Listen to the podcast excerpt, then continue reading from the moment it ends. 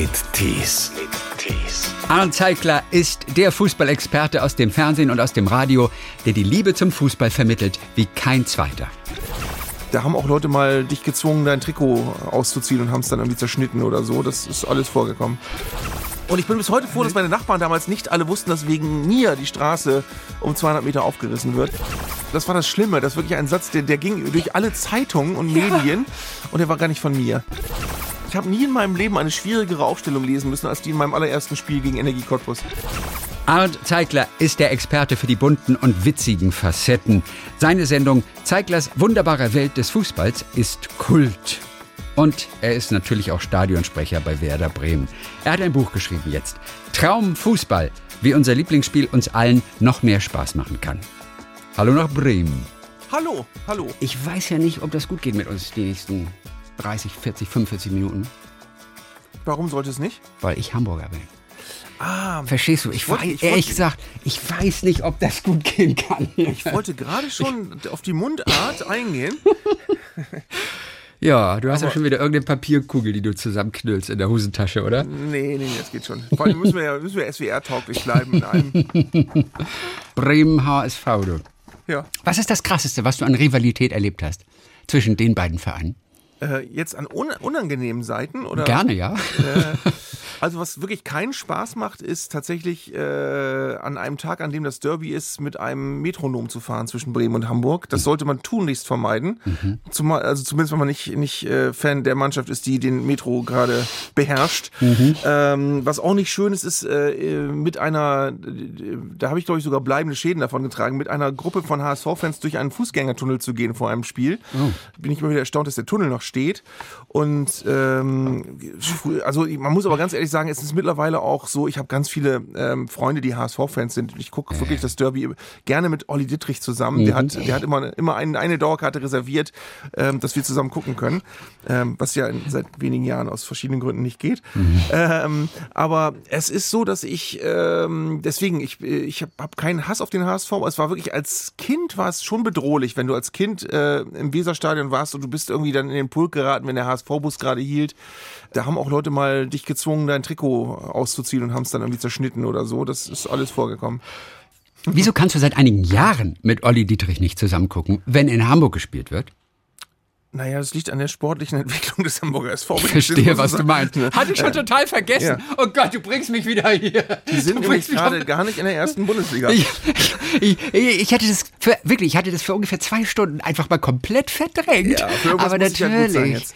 Deswegen geht das ja nicht mehr. Ja, ich meine, dieses Jahr wäre es fast ja wieder soweit gewesen. Ja, fast. fast. Ja. War, war knapp bei euch, ne?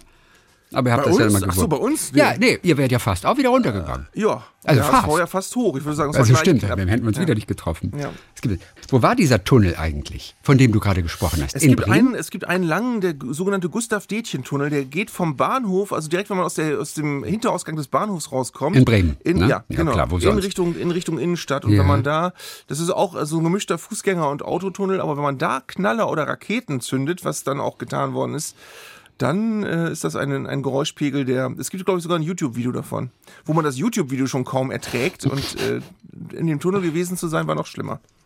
Wo du gerade von Metronom gesprochen hast, wenn die Fußballfans im Zug unterwegs sind. Ich wechsle den Zug, das ist mein Bremen-Erlebnis übrigens hier. Ich wechsle den Zug auf dem Weg in den Norden, Richtung Lübeck weiter, in Hamburg Hauptbahnhof. Und äh, bin dann in dem Regionalzug, weißt du, sitzen, diese, wo diese vier Plätze sich gegenüber sitzen, am Gang gegenüber auch wieder diese vier Plätze. Und da sitzen Vater, Mutter, Sohn, alle in Werder-Outfits, mit einer Werder-Tüte und Werder-Mütze und allem drum und dran. Ich sage, oh, wo kommt ihr denn gerade her? Sagen sie, wir kommen vom Tag der offenen Tür. Das war dann irgendwie so im Sommer. Tag der Fans, ja, ja. Tag genau. der Fans kommen wir gerade her. Und ich sitze da mit meiner kleinen Tochter und sage, oh Mensch, das hätte ich auch so gern. Ich hätte, das würde ich auch so gern mit meiner Tochter erleben, die als HSV-Fan. Da guckt der Bremen-Vater seinen Sohn an und sagt nur, wie finden wir den HSV? Und der Kleine, pfui, Und der war drei oder was? der war ungefähr fünf oder sechs Okay. und voll dressiert. Okay. Ey, das ist mein Werder-Erlebnis. Aber es hat mir so viel Freude gemacht, wie ein adressierter Hund. Ja. Wie finden wir den HSV? Pfui. Ja. Ja, und dann haben wir auch, glaube ich, kein Wort mehr gewechselt die ganze Zeit. Ja, Mensch. Aber ich, fand- ich fand's lustig. So, du hast wieder viel recherchiert, du hast viel vergrab- ge- gegraben für dieses Buch Traumfußball. Du hast ein Bild gefunden, bei dem dich Uli Borowka am Rande eines Europacup-Spiels vor vielen Jahren, 30 Jahren oder was weiß ich, umgeschubst hat. Ja. Im Allgemeinen. Was war das für eine Situation eigentlich? Ach, das ist bis heute ein, ein Ereignis, wo ich wirklich, wo ich heute noch erhöhten Pulsschlag und Schweißausbrüche kriege. Das war äh, das Europacup-Spiel Werder Bremen Dynamo Berlin. Ähm, noch vor der Wiedervereinigung. Und ich war aber schon bei Radio Bremen und ich hatte deswegen eine Karte für den Innenraum und sollte eigentlich mit einem Tonbandgerät O-Töne einholen. Und Werder Bremen hatte damals das Hinspiel in Berlin 3 zu 0 verloren und war eigentlich so gut wie ausgeschieden. Und dann haben sie aber das Rückspiel 5 zu 0 gewonnen, durch einen, auch noch durch ein Tor von Thomas Schaf in der letzten Minute. Ähm, und das ganze Stadion kochte. Und alle, niemand hatte mehr damit gerechnet, dass das noch, noch passieren kann. Und alle waren mit dem Ausscheiden schon, ähm, hatten sich abgefunden. Und ich stand am Spielfeldrand, das ging damals auch noch, heute dürftest du da gar nicht mehr hin, und stand so 30 Zentimeter hinter der Seitenlinie und äh, dann fiel dieses fünfte Tor, wo dann auch klar war, okay, selbst wenn Dynamo jetzt noch eins schießen sollte, sind sie trotzdem weiter. Also das 5 zu 0, das hat alles klar gemacht. Und in demselben Moment hat der Schiedsrichter abgepfiffen. Und ich, ich habe, das ist einfach, es ist mir an die Syn Synapsen gegangen in dem Moment, dass ich irgendwie merkte, ich bin, bin ja eigentlich Fan, aber eigentlich muss ich doch arbeiten. Und in dem Moment dachte ich aber, nee, komm, nach so einem Spiel bist, wirst du nie wieder am Spielfeldrand stehen und bin dann, hab dann mein Tonbandgerät einem Kollegen hinterlassen, hab gesagt, warte mal eben und bin dann auf den Rasen gerannt. Und dummerweise war Uli Borowka aber der einzige Spieler, der mir in die Quere gekommen ist, der nicht begriffen hatte, dass der Schiedsrichter schon abgepfiffen hat. Und dann bin ich auf ihn zu, zugelaufen und man sieht es sogar ganz klein in der Fernsehübertragung, wie, wie ich noch zaghaft die Hände hochreiße und dann aber wohl in Uli Borowkas Gesicht geguckt haben muss und dann die Hände wieder fallen lasse. Und in dem Moment geht er auf mich zu und er hat dummerweise Stollenschuhe an und ich nicht. Und deswegen hatte er einen sehr viel sichereren Stand. Das waren also völlig unfaire Voraussetzungen. Und er schubste mich und ich glitt ungefähr acht Meter über den Rasen gefühlt. Und in dem Moment, und das ist jetzt das, das Wichtigste an der Szene, wie ich, wie ich hinfalle, war ich mir plötzlich auch nicht mehr sicher, ob das Spiel schon zu Ende war und dachte, Mensch, vielleicht habe ich es ja als einziger nicht mitbekommen, dass die plötzlich wieder spielen wollen. Und vielleicht bin ich jetzt gerade in Europa europaweit im Fernsehen zu sehen, wie ich da auf dem Boden liege im Matsch. Und ähm, es war auch Matsch wirklich. Und vielleicht bin ich jetzt in der Eurovision groß zu sehen als derjenige, der gerade verhindert, dass das Spiel fortgesetzt werden kann. und dann blickte ich mich aber dann am Boden liegend um und sah, dass hinter mir glücklicherweise auch schon fast 100 Leute auf dem Spielfeld waren. Das war aber für Uli Borowka nicht zu sehen, weil der in die andere Richtung geguckt hat. Also es war äh, eine sehr unglückliche Szene und ich habe in meinem Leben nie wieder, glaube ich, so einen Adrenalinschub ge ge gehabt wie in dem Moment, wo Uli Borowka mich umgeschubst hat. Herrlich.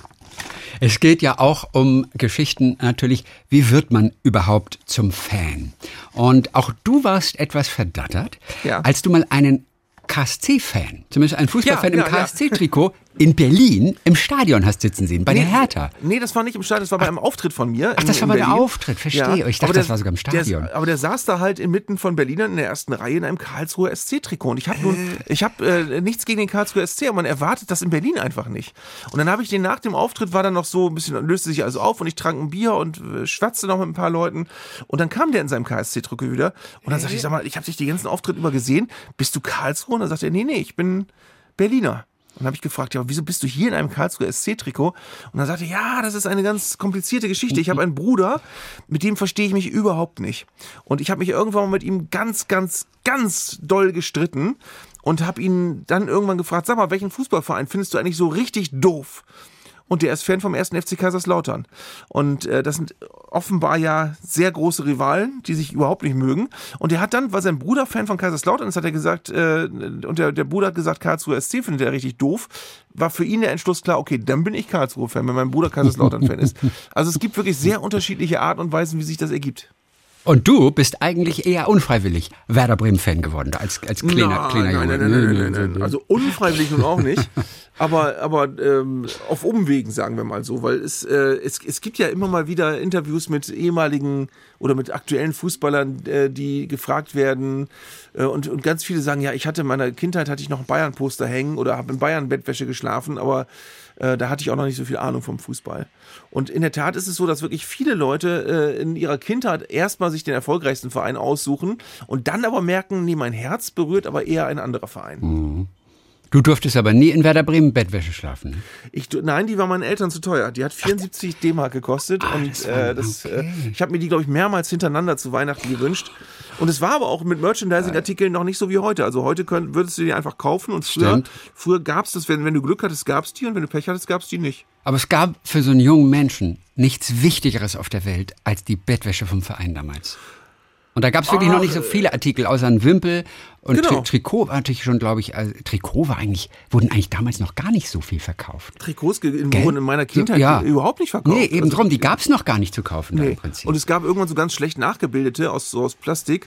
Und es gab vor allem auch, mittlerweile geht man ja, wenn man wirklich Fan ist und man will sich, man will sich mit Fanartikeln eindecken, was ja heute geht, dann geht man vor einem Spiel in die Fanwelt und hat quasi ein Kaufhaus, wo es nur Vereinssachen gibt. Früher war das ein alter Mann mit Pudelmütze, der mit so einem Wägelchen vorm Stadion stand und der hatte so Wimpel und Aufkleber und Pudelmützen und ja. Äh, wenn man Glück hatte, noch einen Schal. Und das war's.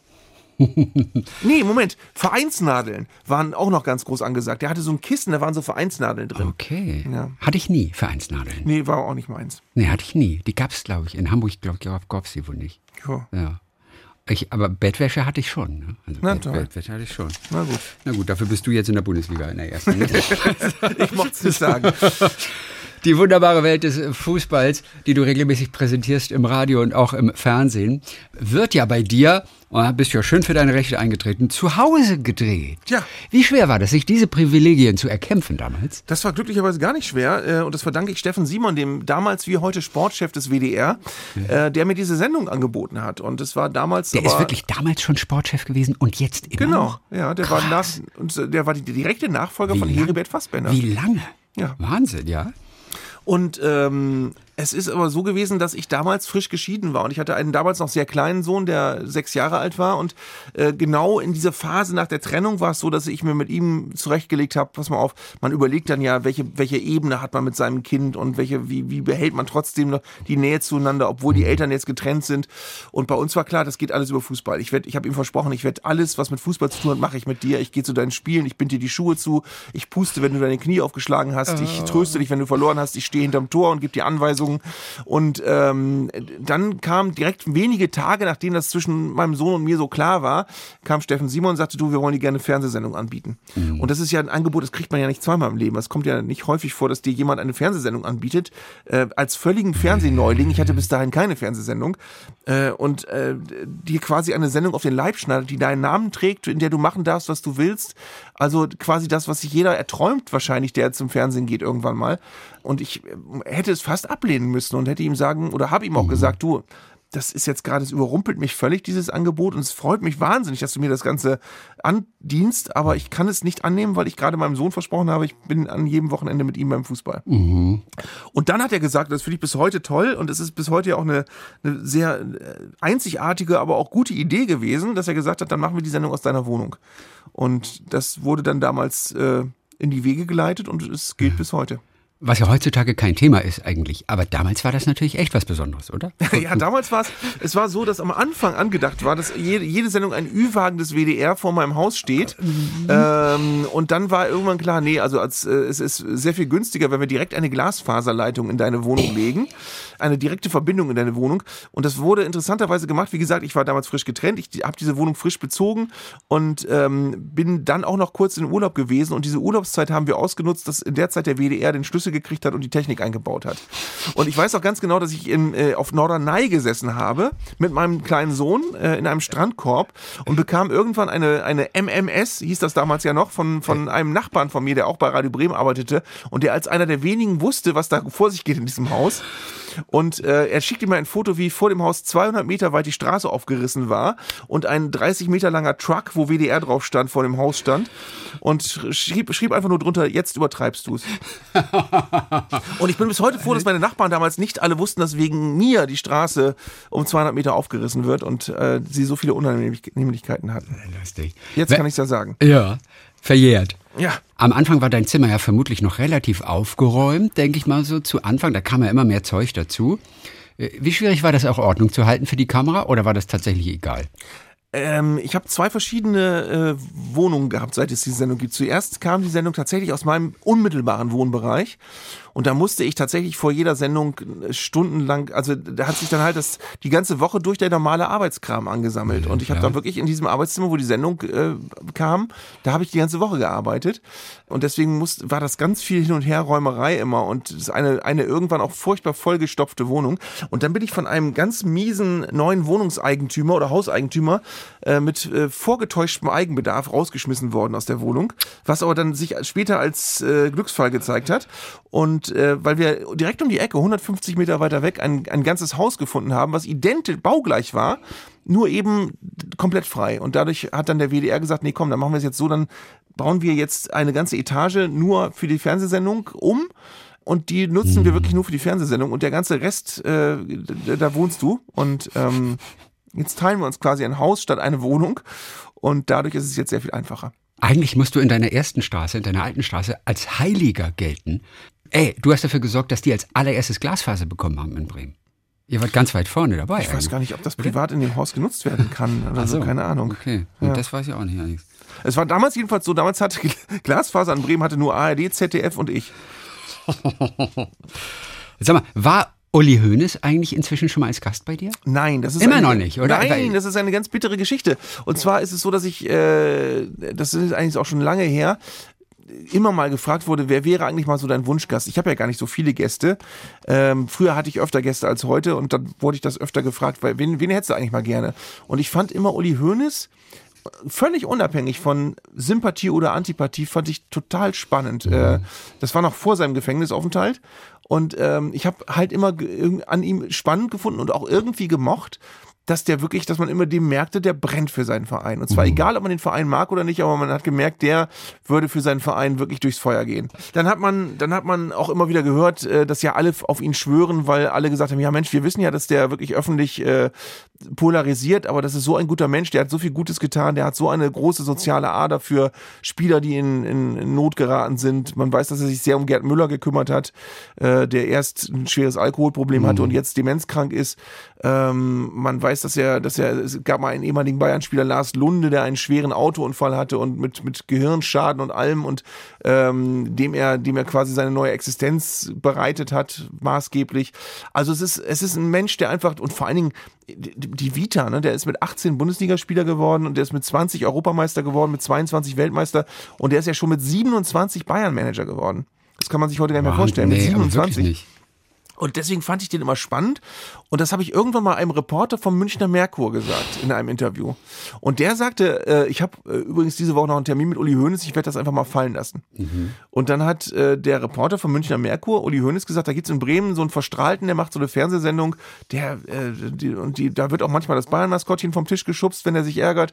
Äh, und aber der hätte, er hat gesagt, der hätte sehr gerne Sie mal als Gast. Und dann hat Uli Hoeneß gelacht und gesagt, dann richten Sie ihm aus, ich komme. Und der Reporter hat mir damals gesagt, wenn Uli Hoeneß das so sagt, ist das wirklich wie ein Vertrag. Das ist, da kann man, kann man wirklich sicher sein. Und dann ist es aber so gewesen, dann äh, ging es darauf zu, dass Uli Hoeneß irgendwann sich zum Präsidenten wählen lassen wollte. Da war, mhm. vorher war er noch nicht. Und dann habe ich ihn mal beim Pokalfinale 2010 direkt getroffen und ihn angesprochen. Und er, er erinnerte sich auch. Ja. Und er sagt, ja, ich weiß, habe ich versprochen und halte ich auch, aber lassen Sie mir bitte Zeit, bis ich Präsident bin, dann wird es etwas ruhiger hier. Und danach bin ich immer wieder an seiner Vorzimmerdame abgeprallt und irgendwann war er dann im Gefängnis und dann ging es auch nicht. Mhm. Und äh, ja, das ist jetzt so ein bisschen zum Erliegen gekommen. Aber ich muss auch sagen, ähm, ich, ich, ich schätze ihn immer noch äh, sehr für sein. Lebenswerk. Ich mhm. bewundere das. Äh, aber ich, es irritiert mich etwas, wie er seit diesem Gefängnisaufenthalt öffentlich auftritt, weil ich finde, er hat was unangenehm Verhärtetes, was ich mhm. nicht verstehe. Wo ich dann denke, also wenn ich im Gefängnis gesessen hätte und früher in meinem Leben schon mal wie Uli Hoeneß einen Flugzeugabsturz überlebt hätte, wäre ich, glaube ich, ein entspannterer Mensch. Mhm. Also gut, das war es dann aber vielleicht mit Uli für dich, oder? Der kommt wahrscheinlich Och, nicht. Mehr. Wenn er partout noch kommen möchte, würde ich ihn sehr, sehr gerne nehmen, aber ich äh, habe die Hoffnung ehrlich gesagt aufgegeben. Aber vielleicht hat jetzt jemand gehört aus seinem Freundeskreis und ja, morgen also, kriegst du den Anruf und Uli sagt, ich hatte ja noch das Versprechen. Ja, Ne? Ich denke, man weiß, wo man mich erreichen kann. Herr Zeigler, nicht, dass Sie mich wegen Vertragsbruch noch irgendwie anzeigen. nein, nein, nein, ja, mündliche Verträge sind auch Verträge, ne? heißt es ja immer. Ja. ja. Sag mal, um, ja, ja. was machen wir mit der Liga und der Bayern-Dominanz? Ich meine, es ist ja, was machen wir denn damit? Das ist ja, ist ja alles nicht mehr. Alles nee, nicht mehr so. Das, das, das, ist langweilig. Das ist so langweilig. Das ist nicht schön. Ich habe äh, tatsächlich in einer meiner letzten Fernsehsendungen daran erinnert, dass es immer mal äh, Perioden gab, wo sowohl der Hamburger SV als auch Werder Bremen oder Borussia Mönchengladbach oder Borussia Dortmund die Bayern nachhaltig ärgern konnten.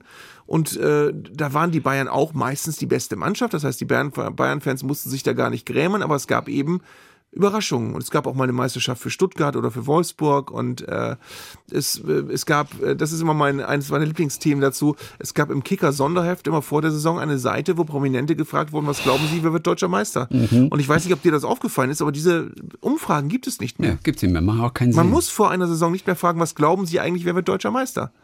Ähm, und äh, das ist ganz traurig eigentlich. Also ich, äh, man, man muss immer ein bisschen erklärend dazu sagen, dass man kein Bayern-Gegner oder Hasser ist. Aber, Nein, überhaupt nicht. Aber es kann einem nicht gefallen, dass äh, eigentlich immer klar ist, wer Meister wird. Und ähm, in, in einer meiner anderen letzten Sendungen habe ich wiederum auch nochmal geguckt. Das ist jetzt äh, äh, dann auch in meinen Augen eine sehr beunruhigende Tatsache. Es ist tatsächlich so, dass selbst Borussia Dortmund, glaube ich, von den letzten zehn Spielen gegen die Bayern, glaube ich, acht oder neun verloren hat. Mhm als die, die Verfolgermannschaft schlechthin. Und da sieht man, dass selbst ähm, die Verfolger wie Leipzig und Dortmund, so gut die sein mögen, die werden die Bayern auf Dauer nicht gefährden können.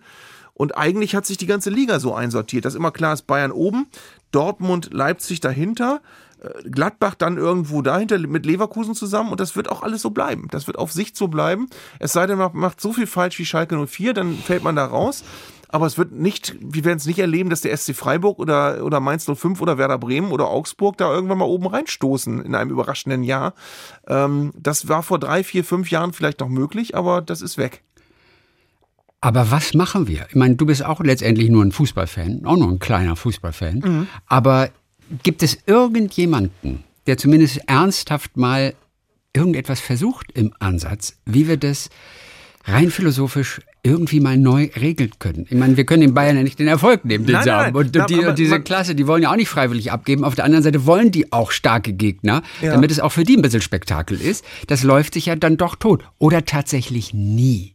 Doch, ich fürchte doch. Ich glaube, dass wir im Moment an einem Punkt sind, wo, wo es ganz gefährlich geworden ist. Und ähm, ich bin nun kein Ökonom und ich bin auch kein Sportrechtler und so weiter. Aber ich glaube, äh, es wir, wir haben ja mittlerweile nicht mehr die Situation, wo die Bayern auch mal bei St. Pauli verlieren können, was ja vor ein paar Jahren mal passiert ist. Ähm, das wird nicht mehr passieren. Das werden du und ich in diesem Leben nicht mehr erleben. Und äh, wir haben auch nicht mehr die Situation, äh, die Sepp Herberger früher beschrieben hat, die Menschen gehen ins Stadion, weil sie nicht wissen, wie es ausgeht, sondern wir wissen, wenn Bayern München gegen Eintracht Frankfurt spielt, wenn Frankfurt Glück hat, verlieren sie nur 2-0. Und wenn mhm. sie Pech haben, verlieren sie 7-0 und wahrscheinlich wird es aber irgendwas dazwischen. Und so ist die Bundesliga inzwischen. Und ähm, ich glaube tatsächlich, ähm, ich, ich habe das irgendwann mal spaßeshalber ausgerechnet, als eins der letzten Spiele im Weserstadion war Werder gegen die Bayern. Da hat Werders gesamte Mannschaft so viel gekostet wie Pavard. Die mhm. gesamte Mannschaft hat genauso viel gekostet wie ein Bayern Neueinkauf. Und dann hat Bayern, äh, dann hat Werder dreimal ausgewechselt und die Bayern haben dreimal ausgewechselt und Werder hat, glaube ich, Finn Bartels gebracht und noch einen Spieler, der vorher in der U19 spielte und noch irgendwen. Und die Bayern haben drei Weltstars gebracht. Die haben drei Spieler gebracht, die 40 Millionen gekostet haben. Aber dieses ganze Finanzgebaren, ich habe den größten und äh, Olympique, äh, mhm. Marseille, wir haben den und Barcelona, wir haben den und wir geben noch mehr Geld aus. Und der kommt wieder ein Scheich aus England und haut für Chelsea einfach nochmal irgendwie ein paar hundert Millionen raus und so weiter. Diese Finanzen, ist das nicht ein Ding, wo man tatsächlich ja, ansetzen ja, ja, könnte? Ja, ja, das ist das, ein, das ist das maßgebliche Ding. Das ist ja. ja das, was ich meine. Weil du daran merkst, wenn die Bayern jetzt, weißt du, wenn die, wenn die Bayern vor 20 Jahren drei verletzte Spieler hatten, dann mussten sie wirklich auf Ersatzspieler bauen. Und mittlerweile ist das so, dann, dann hast du bei Bayern plötzlich auf der Bank Gnabry und Tolisso und, und, und äh, Jerome Boateng, die eingewechselt werden.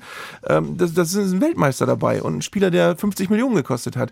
Und ähm, wenn du natürlich so eine Ersatzbank hast, dann weißt du ganz genau, dir kann niemand was anhaben, weil selbst wenn, wenn zehn Spieler verletzt sind, hast du immer noch äh, elf bessere ja, als jeder andere. Und äh, dadurch, dadurch gibt es eben auch keine, keine Überraschungen mehr. Aber so eine Salary Cap, wie es im äh, amerikanischen Sport teilweise ja. gibt. Es gibt eine Gehaltsgrenze, du darfst nur so und so viel ausgeben für dein Team. Sowas ist doch fast schon umsetzbar, oder nicht? Ist, äh, also ich, ich halte das mit der Gehaltsgrenze für schwierig, weil ich glaube, dass äh, bei der Gehaltsgrenze es dort wenige Sekunden, dann werden äh, findige Leute Maßnahmen finden, wie man das umgehen kann und tricksen ja. kann. Aber was ich glaube, ist tatsächlich, äh, und da haben wir leider eine große Chance gerade vertan, ist dieses, dieses berühmte Schlagwort Financial Fair Play, wo ja niemand so genau weiß, wie es in der Praxis funktionieren soll, wo wir dann irgendwann mal hören, Manchester City, die haben gegen das Financial Fairplay verstoßen und die dürfen jetzt nicht mehr in der Champions League mitspielen. So, und dann warten wir drei Monate und dann heißt es, wir dürfen doch mitspielen. Wir können es nicht so genau erklären, aber sie dürfen doch mitspielen. Und das sind so genau die Sachen, die du und ich ja nicht verstehen, wo, es dann, wo man dann eigentlich Regeln erfindet, die Sinn ergeben und die gut wären.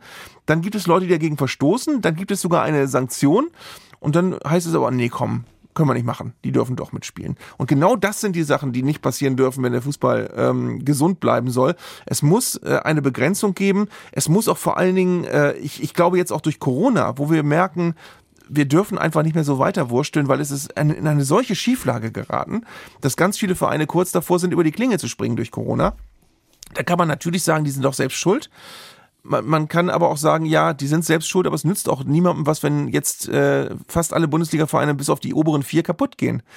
Und dann haben wir keine Bundesliga mehr. Und ähm, da ist jetzt der Punkt, wo ich sage, vielleicht ist Corona dann so schwer das für alle Vereine ist, ein Punkt, wo man sagen muss, wir müssen jetzt Dinge anders machen und wir müssen jetzt uns neu besinnen und wir müssen jetzt ein, eine Ebene finden, die einfach sauberer ist und glaubwürdiger und die solider ist und die auch dafür sorgt, dass ein Verein nicht sofort kaputt geht, ähm, wenn, wenn mal sowas wie Corona, Corona passiert, sondern dass wirklich äh, die Vereine sich selbst auch äh, regulieren. Und, äh, Aber wenn Corona überstanden ist, dann ist alles so wie vorher, sag ich dir.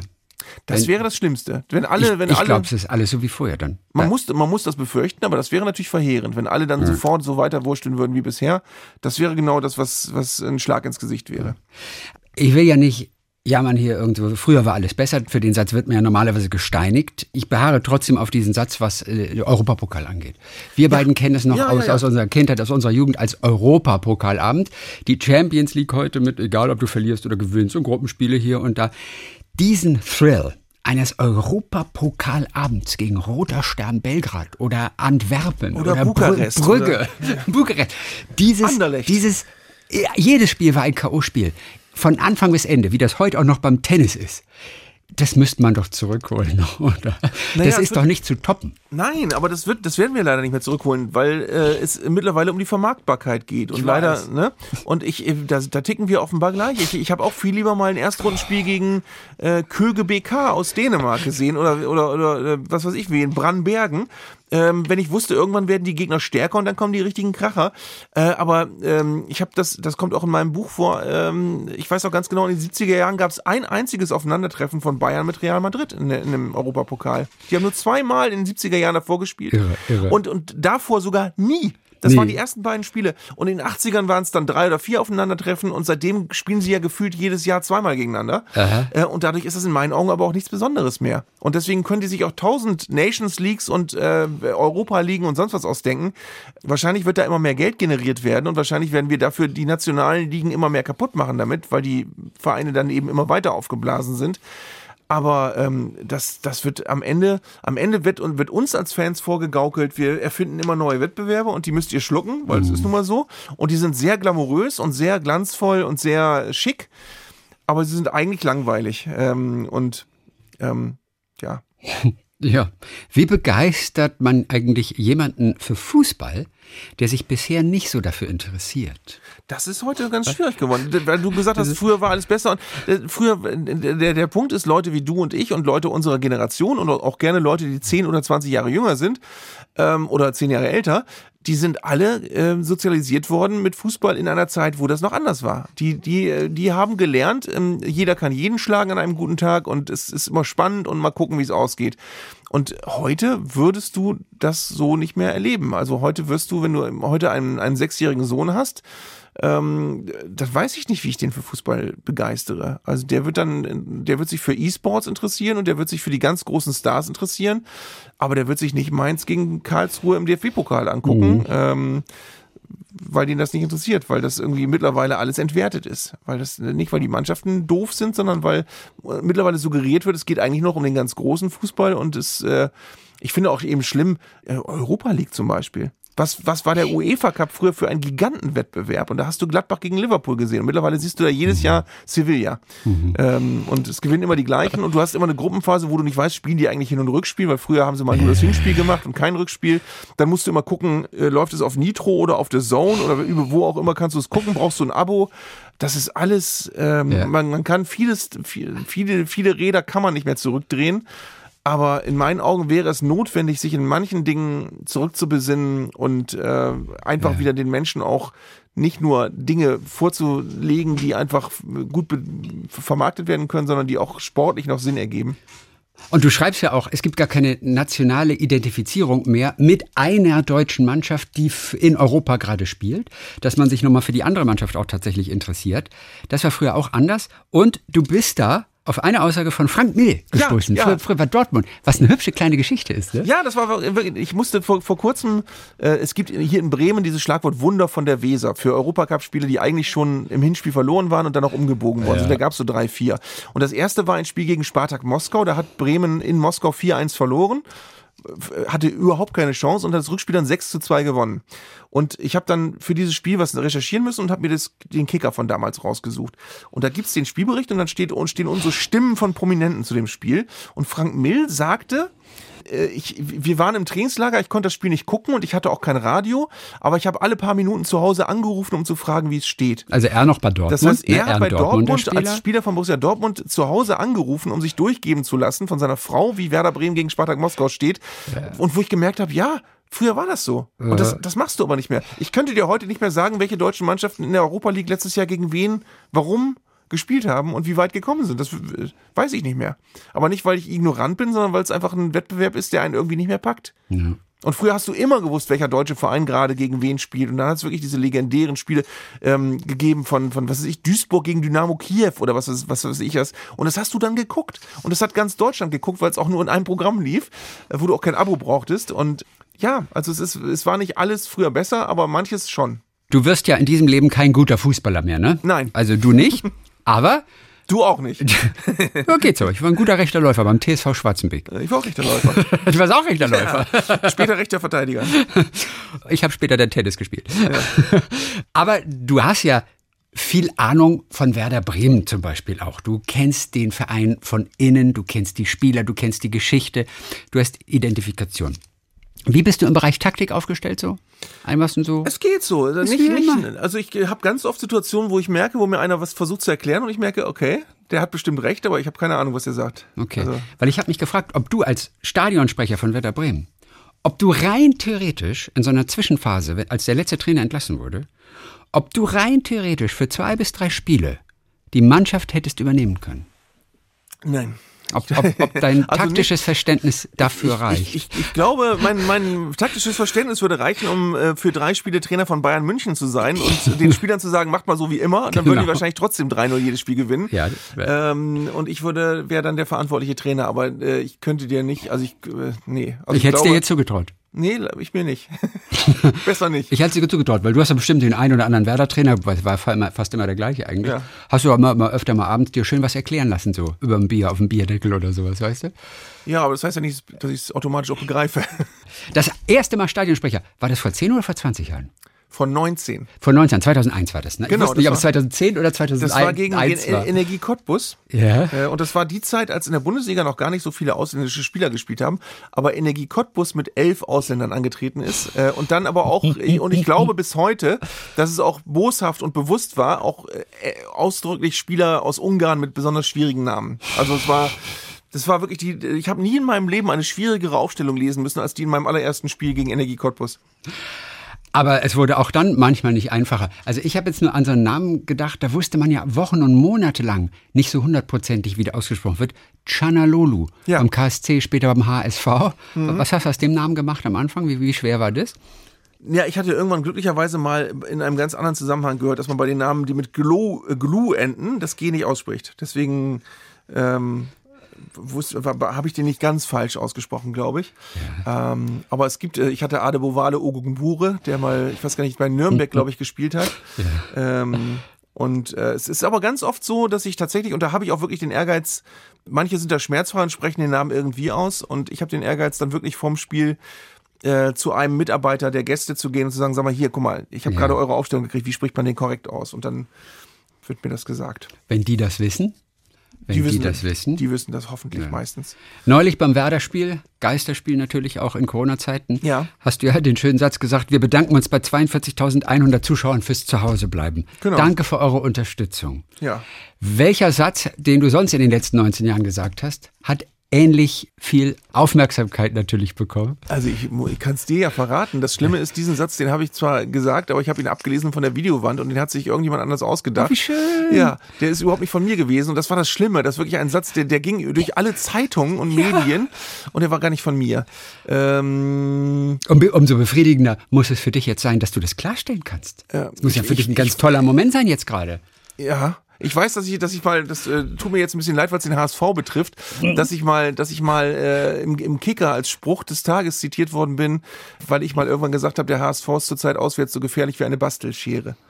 ähm, das war, das war, ich weiß gar nicht, in welcher Phase das war, aber, ähm, Ja, aber irgendwann, das trifft auf, auf die letzten aber in zehn der Jahre Tat, zu. wenn ich, wenn ich das sagen darf, in der Tat hat man irgendwann große Ehrfurcht als Stadionsprecher, weil du natürlich wirklich in einem, in einem, also gerade wenn es ein Spiel mit Zuschauern ist, in einem Stadion bist, wo du auch ganz viel kaputt machen kannst. Wenn das eine große Rivalität ist und du hast äh, äh, da wirklich ein Spiel Werder HSV oder oder ein Spiel, wo der Schiedsrichter gerade äh, für viel Aufregung gesorgt hat und so, dann hast du schon ähm, die Verantwortung, den Deckel ein bisschen drauf zu halten. Und äh, wir hatten mal äh, das, das schwierigste Spiel, was ich je hatte.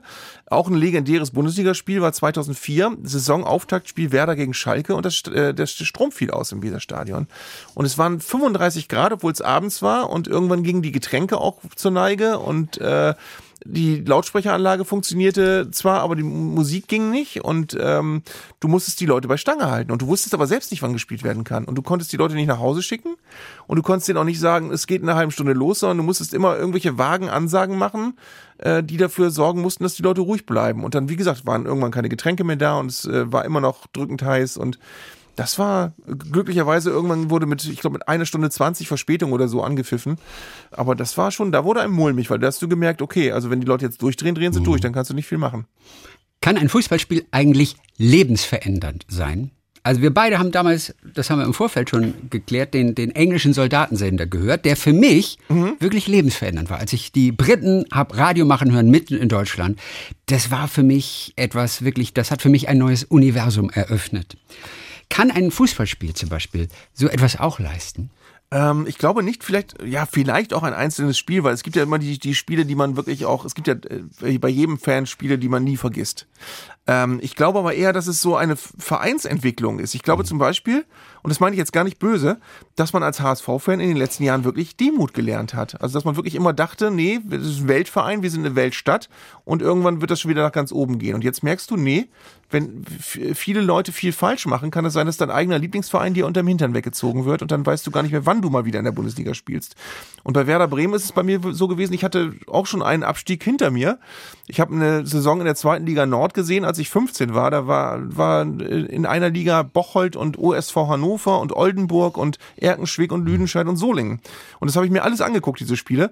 Und ich habe dann aber acht Jahre später eine deutsche Meisterschaft feiern können. Und ich glaube, diese, diese Spannung, die sozialisiert einen sehr, dass man wirklich merkt, es kann im Verein ganz schnell runtergehen und es kann auch im Verein äh, durchaus mal überraschend nach oben gehen, es sei denn, man erlebt Zeiten wie diese, wo sowas eben nicht mehr passiert, aber das, das sind Sachen, die einen sozialisieren, weil da merkst du wirklich, du stehst, du wirst, wenn du nicht gerade Bayern-Fan bist, stehst du nicht immer auf der Gewinnerseite und du musst auch damit leben, dass es mal jahrelang bergab gehen kann, aber dann ist es umso schöner, wenn du plötzlich mal wieder sorgenfrei auf Platz 7 stehst.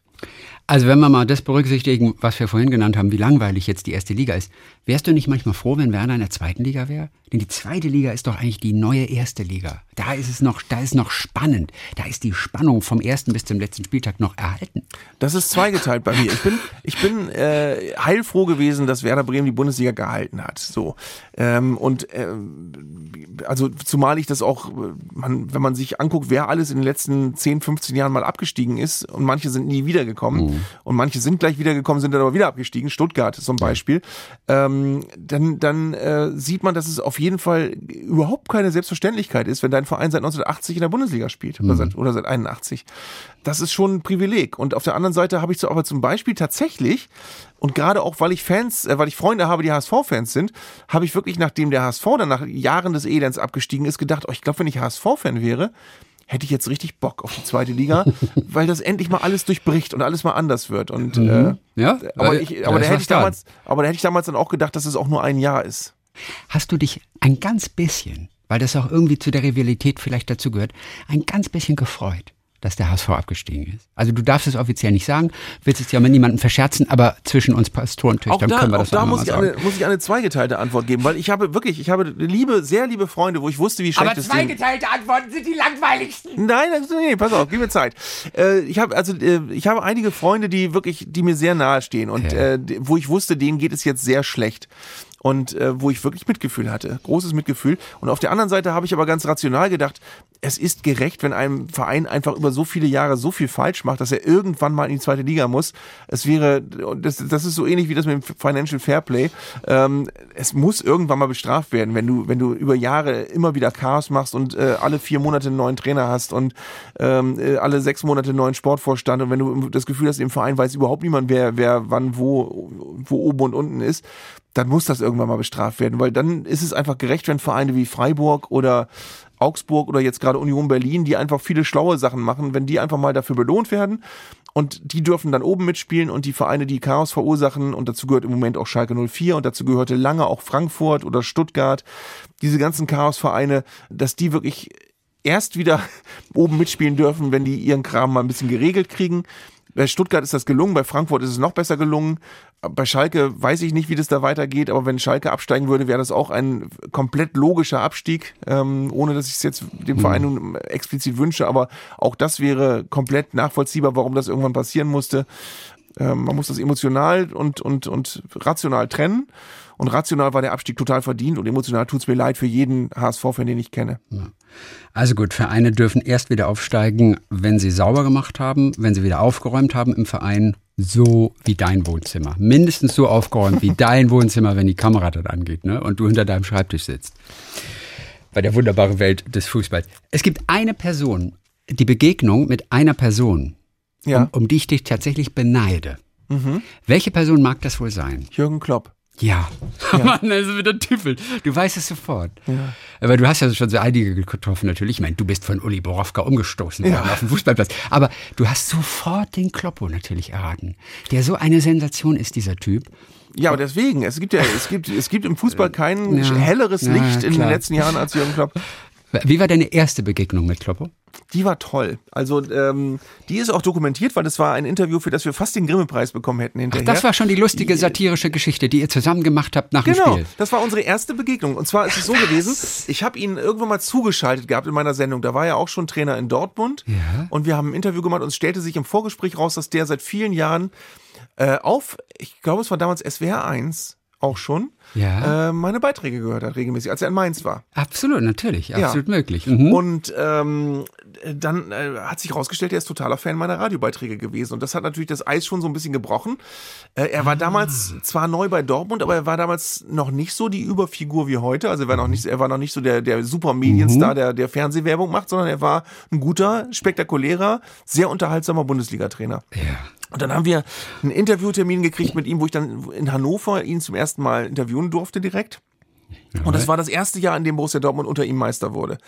Und ähm, es war vorher klar, wir wollen kein normales Interview mit ihm machen. Ja. Und es war das Jahr, in dem Felix Magath Trainer bei Schalke war und am Anfang, glaube ich, nach fünf Spielen noch keinen Punkt hatte und Schalke ging den Bach runter und Dortmund ging oben durch die Decke.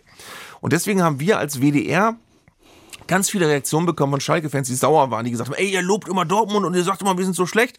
Wo wir dann nur sagen konnten, ja, ihr seid aber im Moment auch schlecht und die sind Tabellenerster, aber was sollen wir denn machen? Also, und trotzdem häufte sich das so, dass wir irgendwann gesagt haben, okay, wir machen jetzt ein Interview mit Klopp, aber wir können ihn ja nicht loben, weil die Schalker dann ja wieder alle durchdrehen. Deswegen machen wir jetzt ein ganz sehr negatives Interview mit ihm. So, und dann war es so, er wusste, dass wir einen Interviewtermin haben und er war, das war direkt nach der Pressekonferenz in Hannover und ähm, ich hatte vorher mit, mit, mit einem Kollegen auf der Tribüne gesessen und wir haben uns dann auf der Fahrt überlegt, was machen wir denn? Und dann war uns klar, okay, wir machen ganz, wir machen den total fertig, egal wie das Spiel ausgeht. und dann war aber klar, naja, wenn die jetzt aber wirklich verlieren, können wir den nicht fertig ja. machen, weil dann geht's nicht. Und ähm, dann war es sogar so, ich glaube, Hannover 96 traf beim Stand von 0 zu 0 noch den Pfosten und Dortmund trat, tat sich schwer, gewann dann aber mit 4 zu 0 und war Tabellenführer. Und dann war klar, okay, das funktioniert jetzt. Und dann standen wir vor dem PK-Raum und warteten, dass er rauskam. Und dann kam er raus und er sah mich und er erinnerte sich, ach ja, stimmt ja, da ist ja noch ein Interview. Und dann habe ich gesagt, hallo, äh, pass mal auf, wir wollen das gerne so machen. Und dann unterbrach er mich und sagte, nee, erklär mir nichts, wir machen das spontan.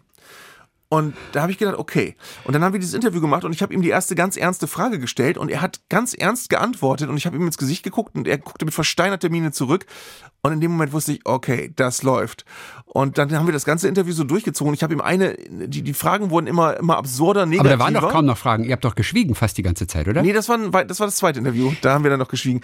Aber beim ersten habe ich, äh, hab ihn, mit jeder Frage habe ich ihn weiter vernichtet und seine Mannschaft zu Nichtskönnern gemacht und sonst was. Und er hat alles mitgemacht und er hatte zu jedem auch eine gute Antwort. Und das fand ich so, weißt du, das ist so ein Zeichen für mich von totaler emotionaler Intelligenz. Wenn jemand in so eine Situation geschubst wird, ja. der, der auch gerade noch unter Adrenalin ist, weil er gerade ein Bundesligaspiel gewonnen hat und der trotzdem sofort kreativ lustige Antworten hat, äh, ohne dass es zu klischeehaft wird. Ähm, es ist ja übrigens so, Beobachtung von mir, wenn ein Spieler was sagt und hinterher Spaß beiseite sagt, dann hat er meistens was sehr Unkomisches gesagt. Also wenn Fußballer versuchen, komisch zu sein, ist das ganz oft ganz, ganz öde. Spaß beiseite. Aber bei Jürgen Klopp war das so, da hast du wirklich gemerkt, wir haben das Interview gemacht und so, dann sind wir auseinandergegangen und dieses Interview ist durch die Decke gegangen. Es hatte dann über eine Million Views in kürzester Zeit bei YouTube mhm. und wie gesagt, wir sind dafür für den Grimme-Preis nominiert worden und knapp Zweiter geworden hinter den Tatortreinigern. Damit, damit kann ich leben. ähm, es, es ist wirklich bis heute eine der, der meist beachteten mhm. Arbeiten gewesen, die ich gemacht habe. Und ähm, Jürgen Klopp und mich hat es auf eine gewisse Weise verbunden, weil es war so, ich glaube, selbst so doof das jetzt klingt für ihn, ja, hat das was gebracht, weil das war so, da, da, war er plötzlich in der Wahrnehmung derjenige, der total cool, lustig sein kann. Und zwar, weil er auch so oft darauf angesprochen wurde, verstehst du? Der hat richtig gemerkt, was ihm das gebracht hat auch. Ja, ja, klar. Auch wie witzig das ist und er war ein Teil davon. Ja. Ihr seid immer verbunden, ein Leben lang durch dieses Ding. Ich habe es leider bis heute noch nicht geschafft, ihn in Liverpool zu besuchen, aber solange er in Dortmund war, hatten wir wirklich bei jedem Spiel auch Kontakt und mhm. äh, haben uns vor jedem Spiel auch umarmt und begrüßt und gesprochen und äh, uns äh, Privates erzählt. Ähm, aber könntest du ihn besuchen in Liverpool? Ich bin sicher, schon, wenn, ich net, wenn ich nicht wenn fragen fragt, würde, dann, würde dann schon, gehen. oder? Ja. ja. Aber also, ich, ich, hätte Skrupel, weil er ist mittlerweile wirklich so prominent, ja. dass ich mich da nicht äh, in die Schlange stellen möchte und sagen will, so, ich will übrigens auch noch was von dir. Äh, aber es ist so, dass wir, mhm. ähm, also er hat tatsächlich, er hat ja das Vorwort meines Buches geschrieben. Ja. Und deswegen habe ich es ihm dann, also sobald eins fertig war, zugeschickt und er hat mir jetzt ein total liebes Bild zurückgeschickt, wo er das Buch umarmt. Ähm, so, so, so wie ich auf dem Buchcover einen Ball umarme. Ball, mhm. ähm, und äh, da habe ich mich sehr darüber gefreut. Ja. Also wir werden uns das Ding jetzt auch nochmal gemeinsam anhören. Jürgen Klopp ist bei mir, der Trainer. Ähm, Jürgen, auf Augenhöhe nach elf Spieltagen mit Mainz und Frankfurt kann eigentlich nicht der Anspruch eines Vereins wie Borussia Dortmund sein. Ja, was soll ich sagen? Wir haben Probleme. Probleme, Probleme. Die Mannschaft hält sich einfach nicht an die Vorgaben. Es ist ähm, schwierig, noch da durchzudringen. Ehrlich gesagt, keine Ahnung, ob ich noch der Richtige bin. Müssen wir die Woche mal ähm, wirklich kritisch hinterfragen. Aber gut, also muss allerdings auch sagen, dass Mainz und Frankfurt ähm, ja keine Supersaison spielen, aber eine ordentliche. Dementsprechend ist es nicht ungewöhnlich, dass sie uns so auf den Pelz rücken. Das war zwar heute auf dem Papier glatter Sieg mit 4 zu 0, aber der BVB hat zeitweise wie eine Auswärtsmannschaft gespielt. Das kann dem Trainer nicht gefallen haben. Nee, war sehr, war sehr, ist aber noch sehr laut geworden in der Halbzeit, weil das natürlich nicht unser Anspruch ist, so aufzutreten. Und Dementsprechend war einfach ähm, schlecht. Wir können froh sein, von Glück sagen, dass wir da noch, ähm, dass wir noch gewonnen haben. Aber ja, wir müssen ganz viel ändern, ganz schnell. Und dann ja, muss weitergehen. Wir haben ja nur die Spieler. Ähm, ich kann es nicht ändern. Ähm, können kein Geld, haben kein Geld, um im Transfermarkt nochmal aktiv zu werden. Mhm. Ja, ich weiß auch nicht so genau. Bin im Moment ein bisschen ratlos, aber ich jetzt fahren wir nach Hause, dann wird schon was einfallen. Wenn man sich das Spiel angeguckt hat, ein Torwart, der weit über 29 ist, der Altersschnitt ist sicherlich auch ein Problem. Kann sich das eine Spitzenmannschaft erlauben? Ich fand, heute hat Roman das sogar recht ordentlich gemacht. Also wenn man ihn morgen sieht, beim Aufstehen, ist ein schreckliches Bild, das er abgibt. Aber auch da muss ich sagen, ähm, keine Chance, irgendwas zu ändern. Ähm, wir müssen ihn da durchschleppen.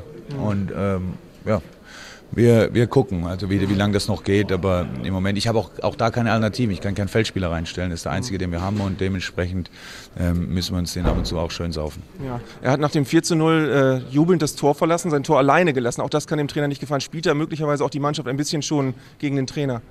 Möglich, möglich. Wie gesagt, ich muss mir die Bilder nochmal angucken. Ich kann im Moment nicht mehr zu sagen, habe auch jetzt echt gesagt keine Worte mehr. Also das war natürlich wirklich auch ernüchternd heute. Aber gut. Ja, und dann noch, noch eine kritische Frage vielleicht über Ihre Rolle. Äh, ein verdienter Spieler wie Lothar Sippel, der schon viele wichtige Tore geschossen hat, war heute wieder nicht im Kader. Äh, ist es rein sportlich ja nicht erklärbar? Also zwischenmenschlich? Ja, Lothar und ich, wir kennen uns schon lange. Das heißt, er, wir haben früher zusammen Hessenauswahl gespielt. Er hat gespielt zusammen mit Dieter Hecking im Sturm und ich saß draußen ich wusste immer, wenn, wir, wenn ich ihn mal als Spieler im Kader habe, werde ich das zurückzahlen. Das ich jetzt, mache ich jetzt im Wochenrhythmus. Okay, schönen Dank, trotz allem gute Rückfahrt. Alles klar, ciao. Wie ist das eigentlich, wenn du in deinen Sendungen, wenn du so Ausschnitte bringst, auch von früher oder so weiter, ist das rechtlich eigentlich immer alles geklärt? Ja, also, natürlich. Ja? Ja, das muss. Muss ja jeder verdammte Film, muss ja, aber da hast du wenigstens ein Team, das das auch macht, muss ja rechtlich abgesichert sein. Lief das irgendwann mal bei Sat 1, dürfen wir das verwenden? Sat 1 ist zum Beispiel eine Sache, die man klären muss. Äh, mit ja. dem ZDF müssen wir uns ab absprechen. Manche Fall. Sachen gehen gar nicht. Also Premier League zu zeigen zum Beispiel geht überhaupt nicht. Das ja. ist ein totales No-Go. Das wird richtig teuer, wenn man das macht. Ähm, dann gibt's äh, eine Grauzone von Sachen, wo man nicht, nicht so genau weiß, wo die herkommen, die dann auf YouTube irgendwo kursieren, wo man bei manchen Sachen äh, einen sehr erfahrenen Kollegen hat, der sagt, nee, mach mal lieber nicht. Ja. Und bei manchen Sachen heißt es, kannst du ruhig machen, da passiert nichts. Also es äh, ist schon sehr äh, kompliziert geworden, was die rechte Situation angeht. Aber es ist bei uns alles, wir haben da einen sehr erfahrenen Apparat von sehr versierten Mitarbeitern, die da sehr darauf achten, dass wir Sachen zeigen, die man zeigen darf. Sehr gut. Wer hat das Bild gemacht von dir und Jürgen Klopp in der Teeküche? Hör mal, wann ist denn das entstanden? In der Teeküche hier gegen Ende des Buchs. Das war ein, eine, da waren wir äh, zusammen beim WDR und haben eine lange Sendung zusammen gemacht und okay. äh, haben am Schluss äh, diese Szene aufgenommen, wo er aussieht, als würde er mein Geschirr abspülen und äh, wo ich ihm äh, den Kopf reinstecke und eine Frage stelle und er antwortet, ich weiß es auch nicht und ich wieder rausgehe und das haben wir x-mal in meiner Sendung so eingebaut, dass es aussieht, als wäre er gerade bei mir zu Hause in der Teeküche und würde abspülen. Äh, das war aber beim WDR. Anzeigler, du hast vieles aufgeschrieben, was so gerade im Fußball los ist, wo es vielleicht hingehen sollte, was vielleicht nicht so stimmt. Aber was Fußball immer bleiben wird, das sind Erinnerungen und tolle Momente. Ich dachte gerade, du sagst, du hast vieles aufgeschrieben, was nicht so stimmt. Ich dachte, der Satz wäre da zu Ende. Da hast du auch gerade nochmal. Er wollte ein bisschen Puh. schocken, ne? Ja. Traumfußball, wie unser Lieblingsspiel uns allen noch mehr Spaß machen kann. Dann Dankeschön für heute. Dankeschön auch. Und bis die Tage wieder hier. Ja, und Grüße an alle Hörerinnen und Hörer. Anzeige. War ich mal bei euch, schön. Also ganz, ganz korrekt hier. Hörerinnen und Hörer. Ja. Du hättest natürlich auch sagen können, an alle HörerInnen.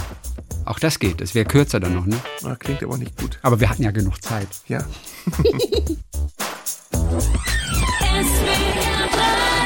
Talk mit Tees.